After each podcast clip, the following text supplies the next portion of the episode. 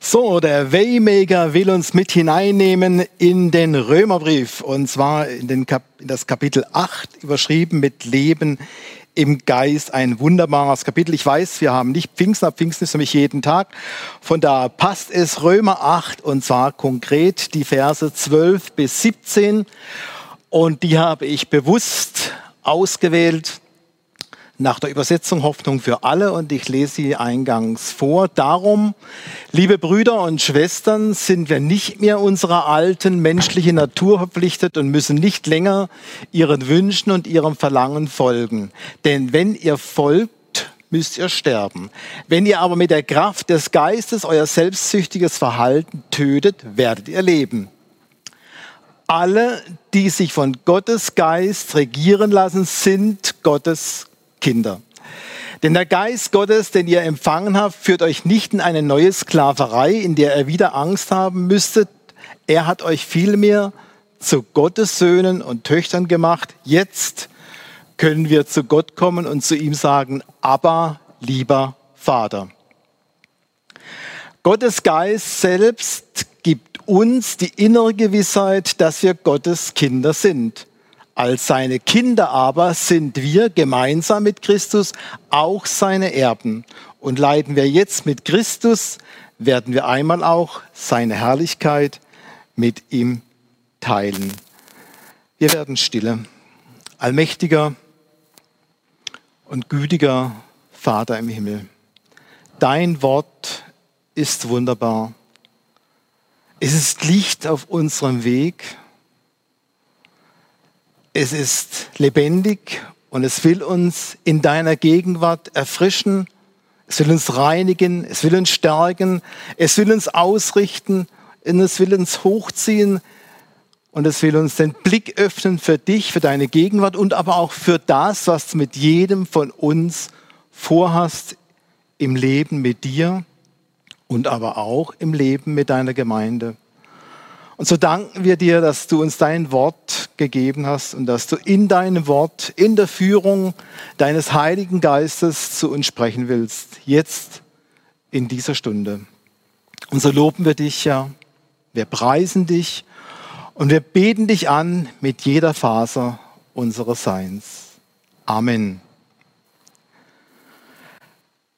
Ich habe mich fokussiert auf den Vers 14 Wer von Gottes Geist regiert wird, ist Gottes Kind oder sind Gottes Kinder. Mir war dieser Vers immer innerlich verortet mit der Formulierung, die, die der Geist Gottes treibt, die sind Gottes Kinder. Aber dieses Treiben steht nur in der Luther-Übersetzung von 1984, so wie ich es gefunden habe. Alle anderen Übersetzungen, die ich eingesehen habe, die neue Bibelübersetzung und auch die Elberfelder, die sprechen von Lenken, von Leiden und besonders gefiel mir die Übersetzung von Hoffnung für alle, die, die der Geist Gottes regiert, sind Gottes Kinder. Und deshalb auch der Titel dieser Predigt, wer regiert mich? Wer regiert dich? Wer regiert mich? Und ich fange an mit dem Vers 11 von diesem wunderbaren Kapitel.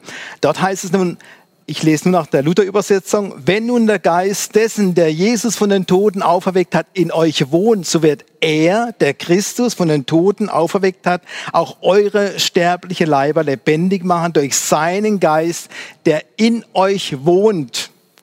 Was für eine gewaltige Botschaft. Dieser Heilige Geist, diese Auferstehungskraft, die wohnt in uns und zwar seit unserer Bekehrung. So steht es jedenfalls im Epheserbrief und im Titusbrief. Das ist übernatürlich, das kann der natürliche Mensch nicht fassen, aber es ist so. Aber warum warnt dann Paulus hier im Predigtext im Vers 12 und im Vers 13 vor dem Leben aus dem Fleisch? Geist, Fleisch, Geist versus Fleisch, es sind keine Fremdwörter, aber es sind doch fremde Worte und wir stellen uns die Frage, was heißt das? Was heißt das, dass er hier vor dem Leben aus dem Fleisch? Nun zurück zum Wettbewerb. Wir sind geprägt von dieser Wettbewerbs- und von dieser Leistungsgesellschaft. Sie prägt uns. Und diese Leistungs- und diese Wettbewerbsgesellschaft hat sehr viele gute Projekte im Laufe der Jahrhunderte hervorgebracht. Denken wir an die Verkehrserschließung, sehr zum Segen der Menschheit. Oder denken wir an die sozialen Errungenschaften, an Kinderheime, an Krankenhäuser, an Pflegeheime, an die Forschungsinfrastruktur. Überhaupt gründet sich der Wohlstand der Nationen auf dieses Wettbewerbsprinzip, auf dieses Leistungsprinzip. Und ich erinnere gerne an dieser Stelle an die Predigt von Jürgen von letzter Woche, wo er diesen Fortschritt vorgestellt hat, aber auch darauf hinwies, dass Fortschritt ohne Einbindung in den Rahmen des Evangeliums auch sehr leicht zum Rückschritt werden kann. Und wir haben schon erfahren, dass diese Leistungsbereitschaft, dieser Wettbewerb, gebunden an den Heiligen Geist hervorragende große Werke hervorgebracht hat. Denken wir an Bethel, denken wir an die Christophel Blindenmission oder an die Liebenzeller Mission, natürlich auch an den FEG-Bund, an Open Doors oder an die Reifeisenbewegung, die in der Genossenschaftsbewegung gemündet hat. Gute, große Werke. Wo liegt nun das Problem von Paulus? Was sieht er hier im Vers 12? So sind wir nun, liebe Brüder, nicht dem Fleische schuldig, dass wir nach dem Fleisch leben. Denn wenn ihr nach dem Fleisch lebt, so werdet ihr sterben müssen. Wenn ihr aber durch den Geist die Taten des Fleisches tötet, so werdet ihr leben. Nun, Fleisch bedeutet hier ganz schlicht und ergreifend, wir kommen mit der Haut, mit der Prägung, des alten Menschen, so wie er durch diese Gesellschaft geprägt wurde, kommen wir in die Nachfolge, kommen wir in die Gemeinde mit diesem Kleid, mit dem Heiligen Geist, aber mit diesem Gepräge. Und ich will aus meinem Leben einfach da ein kurzes Beispiel berichten. Ich war sehr stark geprägt vom Vorbild meiner Mutter.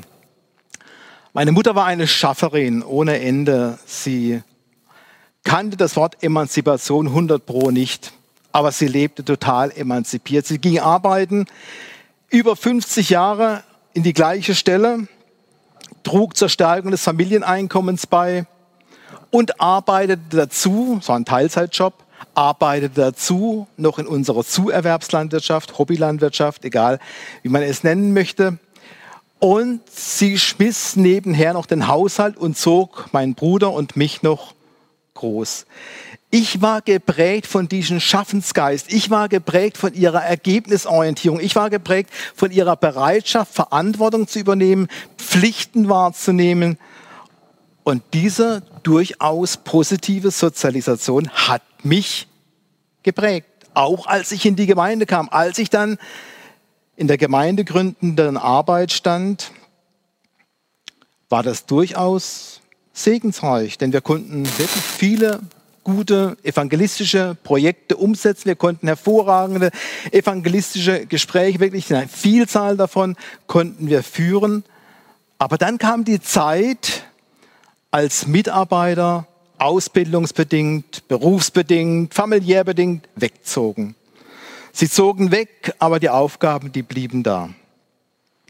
Und ich meinte nun, nachdem keine neuen Mitarbeiter kamen und die vorhandenen auch schon genügend beschäftigt waren, ich dachte nun, okay, dann übernehme ich diese Pakete. Und das war natürlich eine Überforderung und das war eine Überlastung. Und klar, dann steigt der Druck und generell steigt dann die Unzufriedenheit und was war geschehen? Ich hatte das vom Geist Gottes mir zugedachte Maß einfach überschritten. Ich hatte seine Signale für die Grenzziehung in mir, für meine Belastbarkeit einfach nicht beachtet. Denn nicht jeder ist für alles und für jedes berufen. Das ist fleischlich gedacht. Und diese Verantwortung, jetzt muss man alle Aufgabenpakete weiter erledigen, wenn keine Mitarbeiter mehr da sind, dann ich, das ist eine Verantwortung, die kommt nicht mir zu, sondern die kommt Jesus zu. Er ist der Herr des Weinbergs. Er sendet Arbeiter in seinen Weinberg. Und deshalb ist diese Anmaßung, diese Verantwortung zu übernehmen, an für sich eine Amtsanmaßung. Das sind nicht meine Schuhe, die mir passen, sondern die passen ausschließlich Jesus. Und so kann fleischliches Leben sehr fromm, sehr geistlich aussehen. So ist Leistungsbereitschaft gut, aber sie braucht die Lenkung, sie braucht den Rahmen des Heiligen Geistes. Und das heißt es ja im Kapitel 8 hier im Vers 13, dass wir durch den Geist die Taten des Fleisches töten. Das heißt, wenn wir beachten, was der Geist Gottes uns sagen will, dann beachten wir auch die Grenzen unserer Leistungsbereitschaft. Denn uns ist kein Burnout verheißen. Uns ist verheißen, dass wir Leben in Fülle haben in Christus und dass wir alles durch ihn erleben und erfahren und trachtet zuerst nach dem Reich Gottes. Heißt ja nicht sich zu Tode arbeiten, zu Tode dienen, sondern es heißt, dass wir uns von seinem Heiligen Geist regieren lassen. Ich bekam damals meine Korrektur in einer Besprechung der Evangelischen Allianz. Dort wurde einer der Leiter darauf hingewiesen, dass der Schaukasten seiner Gemeinde ja nicht mehr ganz ab date sein, sondern dass er schon etwas veraltet sei. Und dann sagte der Leiter, ja, das stimmt. Der Mitarbeiter, der bislang diesen Schaukasten verantwortete, der ging weg und es fand sich bislang kein neuer Mitarbeiter, um diesen Job, um diesen Dienst zu tun. Und deshalb bleibt der Schaukasten so, wie er ist, bis der Herr hier wieder einen Arbeiter in seinen Weinberg für diese Aufgabe schickt. Er, der Herr, hat die Verantwortung, nicht ich. Wir sind seine Erfüllungsgehilfen. Nicht durch Heer oder Kraft soll es geschehen, sondern durch seinen Geist allein. Und deshalb für diese Korrektur, für diese Korrektur des Heiligen Geistes brauchen wir einander. In Römer 15 heißt es, dass wir einander dienen sollen und einander stärken und erbauen sollen. Denn jeder von uns, keiner kommt ohne diese alte Haut. Jeder kommt mit seiner Prägung, mit seiner alten Haut in die Gemeinde. Und oftmals schreit diese alte Haut, dieses alte Gepräge, schreit nach Anerkennung, nach Bedeutungssuche, weil vielleicht wir in unserer Kindheit, in unserer Jugend so wenig erfahren haben oder zu viel erfahren haben. Das weiß man so genau nie. Aber wenn es dann darum geht, dass wir unsere Bedeutungssehnsucht durch menschliche Anerkennung sättigen möchten und nicht bei Gott, dann kann es leicht dazu führen, dass wir im Überengagement uns wiederfinden, dass wir versuchen, Minderwertigkeit durch Engagement und durch Bedeutungsgewinne zu kaschieren und zu kompensieren, dass wir besser sein möchten, Wettbewerb, und schnell stellen sich solche Eigenschaften wie Ehrgeiz ein, Ehrsucht und Eigennutz. Das sind so die Gewohnheiten, die Schwachheiten des alten, des natürlichen Menschen. Werke des Fleisches. Wie sie der Paulus sehr eindrücklich im fünften Kapitel des Galaterbriefs beschreibt. Und mit diesen Werken des Fleisches wird es konfliktträchtig, denn jeder Mensch sucht Bedeutung, sucht Sicherheit. Aber je mehr dieser abgesättigt wird in Gott, in Christus, desto weniger Konflikte haben wir auch miteinander. Das zeigt der Heilige Geist. Wenn er mich regiert, dann muss ich nicht besser sein als der andere. Und wenn er mich regiert, dann bringe ich das ein, was ich einbringen will, für ihn, für den lebendigen Gott, auch wenn ich Klo putze dann tue ich dieses zu seiner Ehre, gemäß Kolosser 3.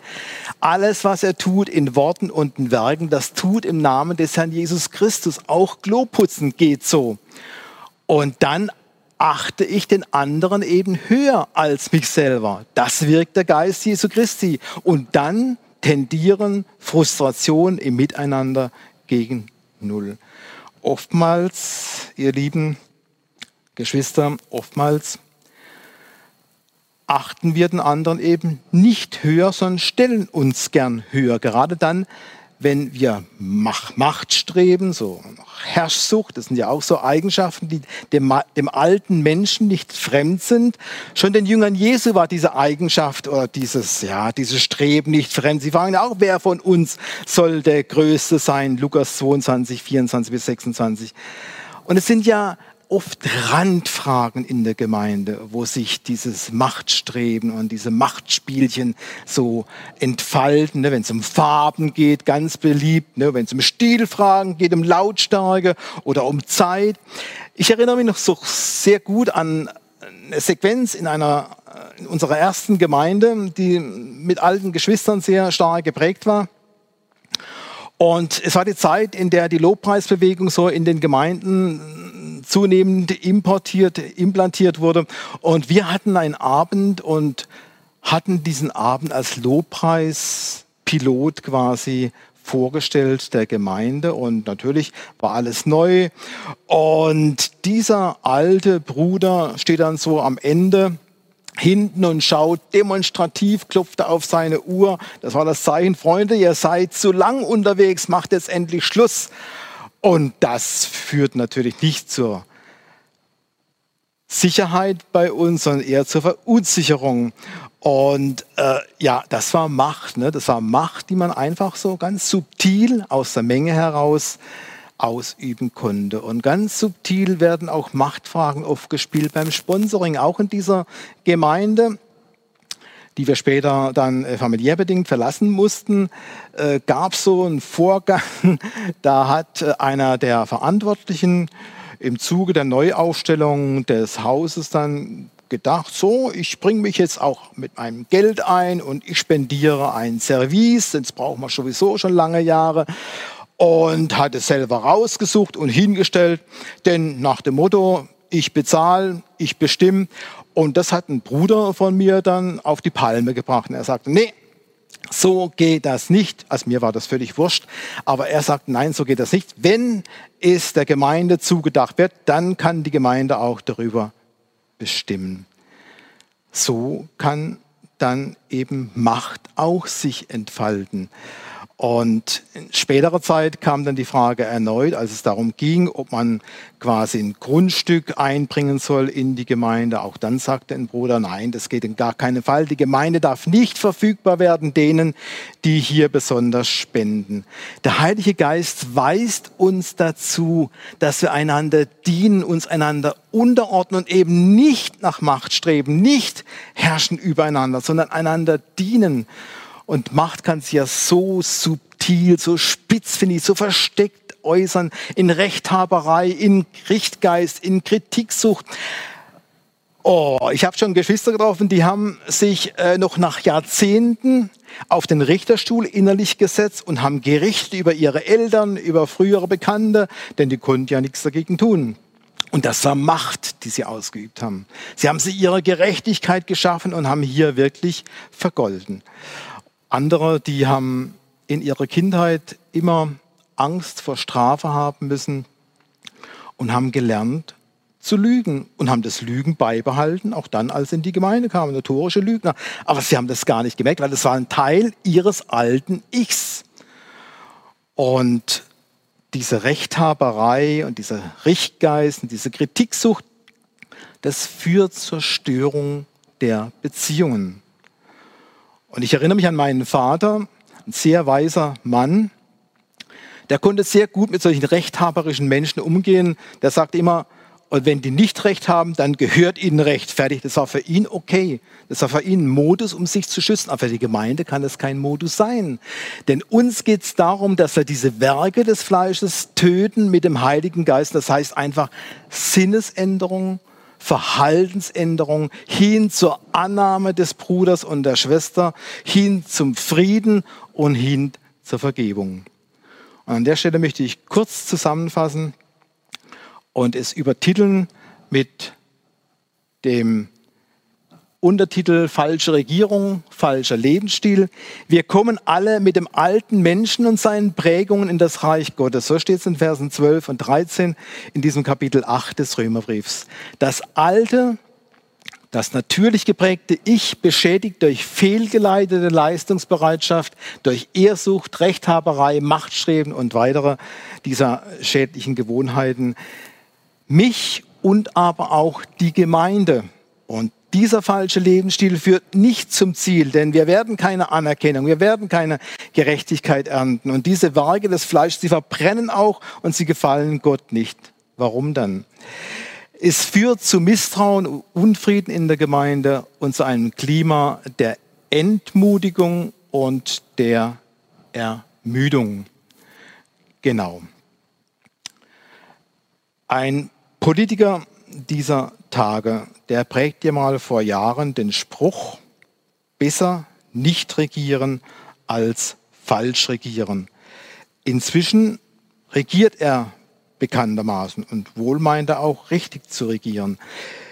Uns muss es darum gehen, dass wir uns richtig regieren lassen, und zwar durch den Heiligen Geist und einen neuen, richtigen Lebensstil erkennen und aber auch anlegen, importieren in unser Leben.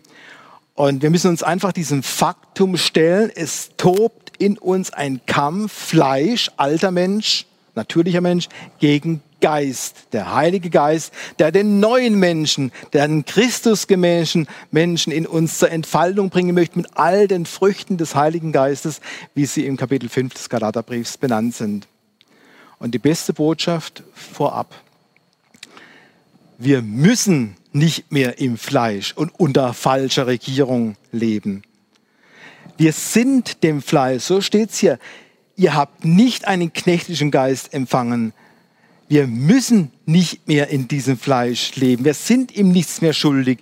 Wir können den alten Menschen ablegen. Halleluja. Wir müssen nicht so bleiben, wie wir sind. Und ich finde es grandios, dass hier steht im Vers 16, sein Geist selbst gibt Zeugnis unserem Geist, dass wir Gottes Kinder sind. Das kennt man ja vom PC. Ne? Ich brauche immer einen Treiber, wenn der PC mit dem Drucker zum Beispiel kommunizieren will. Und so gibt sein Geist, meinem Geist, dass wir kommunikationsfähig werden, der alte, der neue Mensch, gibt Zeugnis, dass ich Kind Gottes bin. Und das geht ja weiter hier im Vers 16, 17.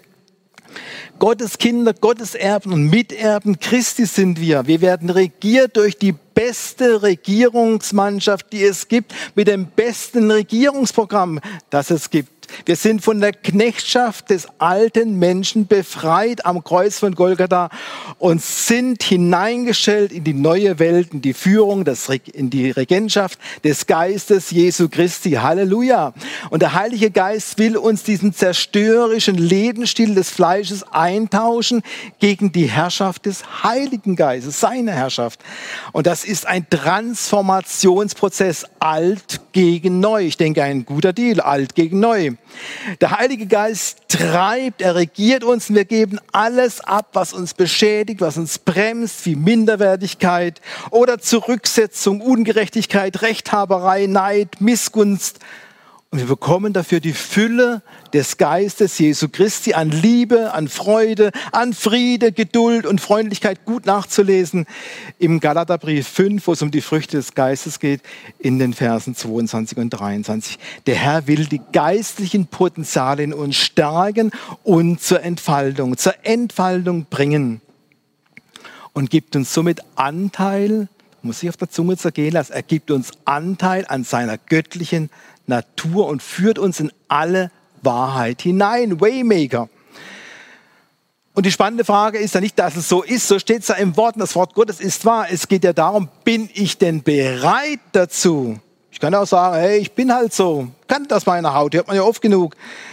Stimmt das? Ich denke, wir sitzen bei diesem Transformationsprozess alle im gleichen Boot. Da kommt keiner besser weg und keiner kommt schlechter weg. Wir sitzen alle im gleichen Boot und kämpfen den gleichen Kampf, aber an unterschiedlicher Stelle. Und ich denke, man muss sich immer eines klar machen. Veränderung geschieht immer dort, wo ich ehrlich bin, wo ich im Lichte Jesu Christi ehrlich, schonungslos ehrlich bin und den Heiligen Geist einfach wirken lasse. Heilung erfahre, diese Ungerechtigkeiten, die ich erfahren habe, in sein Blut hineingebe, die Reinigung, dass ich diese alten Gewohnheiten sein lassen, die mich geprägt haben und dass ich Überwindung gewinne. Die Frage ist das, will ich das? Ich vermag alles durch den, der mich mächtig macht, Christus. So steht es im Philipperbrief. Aber auch hier im Römerbrief, im Kapitel 8, in Vers 37 steht es, aber in dem allen überwinden wir weit durch den, der uns geliebt hat. Wir überwinden weit durch den, der uns geliebt hat. Der Geist Jesu Christi will das geistliche Leben in uns stärken. Und er führt uns in die Geborgenheit beim Abba, beim lieben Vater. So steht es hier im Vers 16, 15. Sondern ihr habt einen kindlichen Geist empfangen, durch den wir rufen, Abba, lieber Vater. Und Abba, das ist so diese Assoziation der reinen Geborgenheit und der Freiheit. Und dort im Abba, im Vater, in dieser himmlischen Geborgenheit können wir auch wirklich Neues wagen, neue Ufer gewinnen mit Substanz. Und die Werke dieses Heiligen Geistes, die haben Bestand in alle Ewigkeit. Denn die Liebe, die Liebe bleibt bestehen. Die Liebe, die von Gott kommt, die bleibt bestehen. Und dort beim Vater, dort beim Vater schenkt der Geist Jesu Christi uns Vertrauen. Er schenkt uns Glauben, so wie Noah im Glauben loszog und der Abraham und der Isaac, gut nachzulesen im Hebräerbrief 12, wo diese Zeugen des Glaubens aufgeführt sind. Ja, kann man es provokant fragen. Und jetzt geschieht alles automatisch, wenn der Geist eh alles macht. Diese Eruption des Guten, des Göttlichen in uns, allein dem durch den Geist Jesu Christi geschieht. Jetzt können wir doch die Hände in den Schoß legen.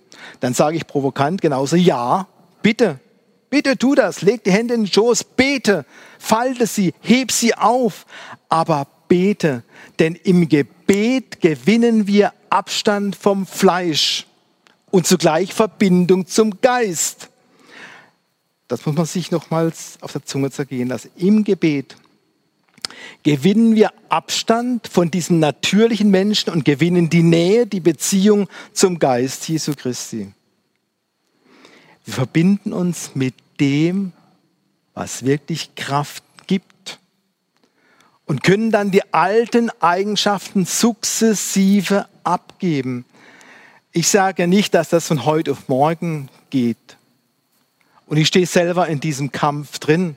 Aber, aber es geht. Und er will es, dass es geht.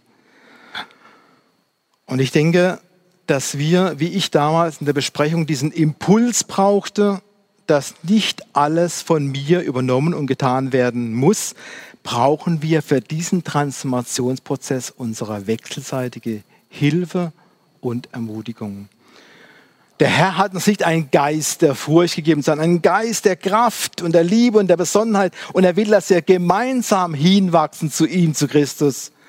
Und deshalb lasst uns doch gemeinsam auch beten füreinander in diesem Transformationsprozess. Und der Herr leitet uns ja im Gebet. So steht es auch im Römerbrief in diesem Kapitel 8, Vers 15, 26 und 27 oder im Galaterbrief.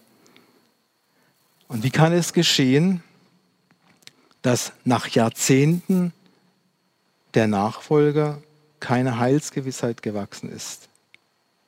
Keine Intimität mit diesem Geist Jesu Christi. Ich denke, wir sind alle geübte Schauspieler in der Frömmigkeit. Und was wir brauchen, ist Licht. Licht, das uns einfach zeigt, wo wir ganz knallhart stehen. Aber es geht nicht an, dass wir fromm leben und nach Jahrzehnten immer noch zweifeln daran, gehöre ich Christus, bin ich errettet oder auch nicht. Das ist so dieser, dieser Gänseblümchen-Glauben, er liebt mich und er liebt mich nicht, er liebt mich, er liebt mich nicht. Das geht überhaupt nicht, sondern der Geist Jesu Christi führt zur Heilsgewissheit, er führt zur Gnade, das ist sein Ding. Und deshalb denke ich, brauchen wir in, miteinander eine Weiterentwicklung der Vertrauenskultur.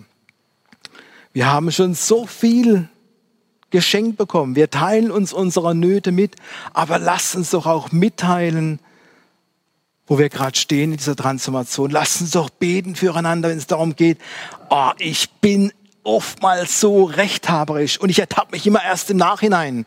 Oder ich habe so eine lose Zunge. Ich schwätze ohne Ende und merke erst, wenn es zu Ende ist und meine Gesprächspartner alle davon stieben, dass es zu viel war. Lasst uns darum beten, dass ich hier eine Änderung erfahre. Und ich denke, mit dieser Vertrauenskultur kommt auch eine Eigendynamik des Transformationsprozesses. dann kommt ein Change Management in der Gemeinde in Gange, das durch die beste Regierung regiert wird, die man sich denken kann. Der Vater, der Sohn und der Heilige Geist.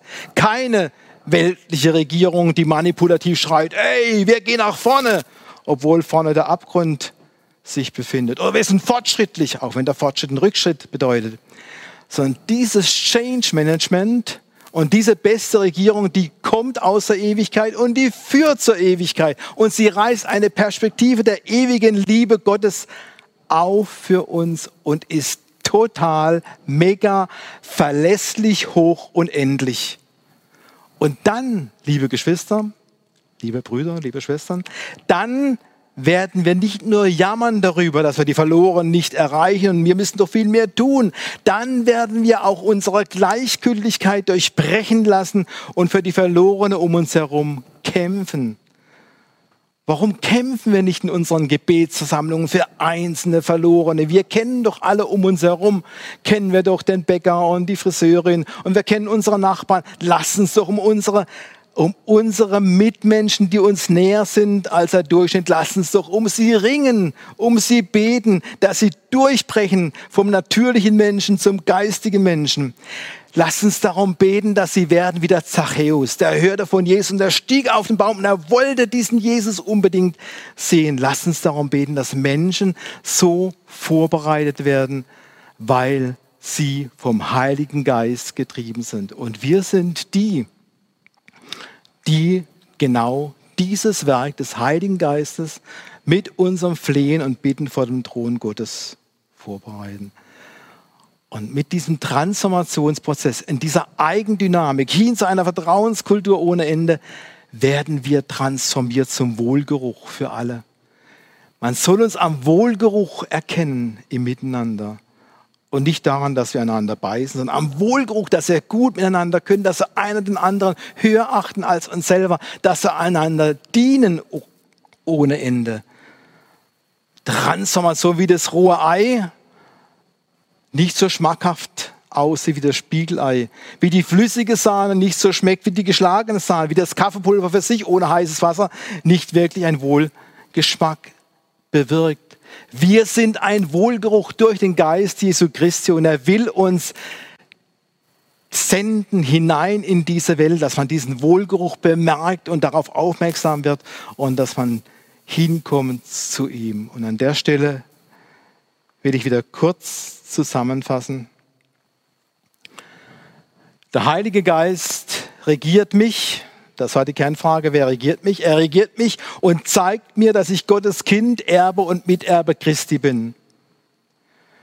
Und der Heilige Geist regiert mich und hilft mir, diesen wichtigen Transformationsprozess vom Alten zum Neuen aktiv mitzugestalten und die Früchte des Heiligen Geistes, die in mir schon angelegt sind, freizusetzen eine Eruption des Besten. Er schenkt mir dazu das Wollen und das Vollbringen. Und er, der Geist Jesu Christi, treibt mich ins Gebet für meine und für die Transformation meiner Brüder und Schwestern und anderer. Das fordert Vertrauen und fördert aber auch eine Eigendynamik des Transformationsprozesses. Und an der Stelle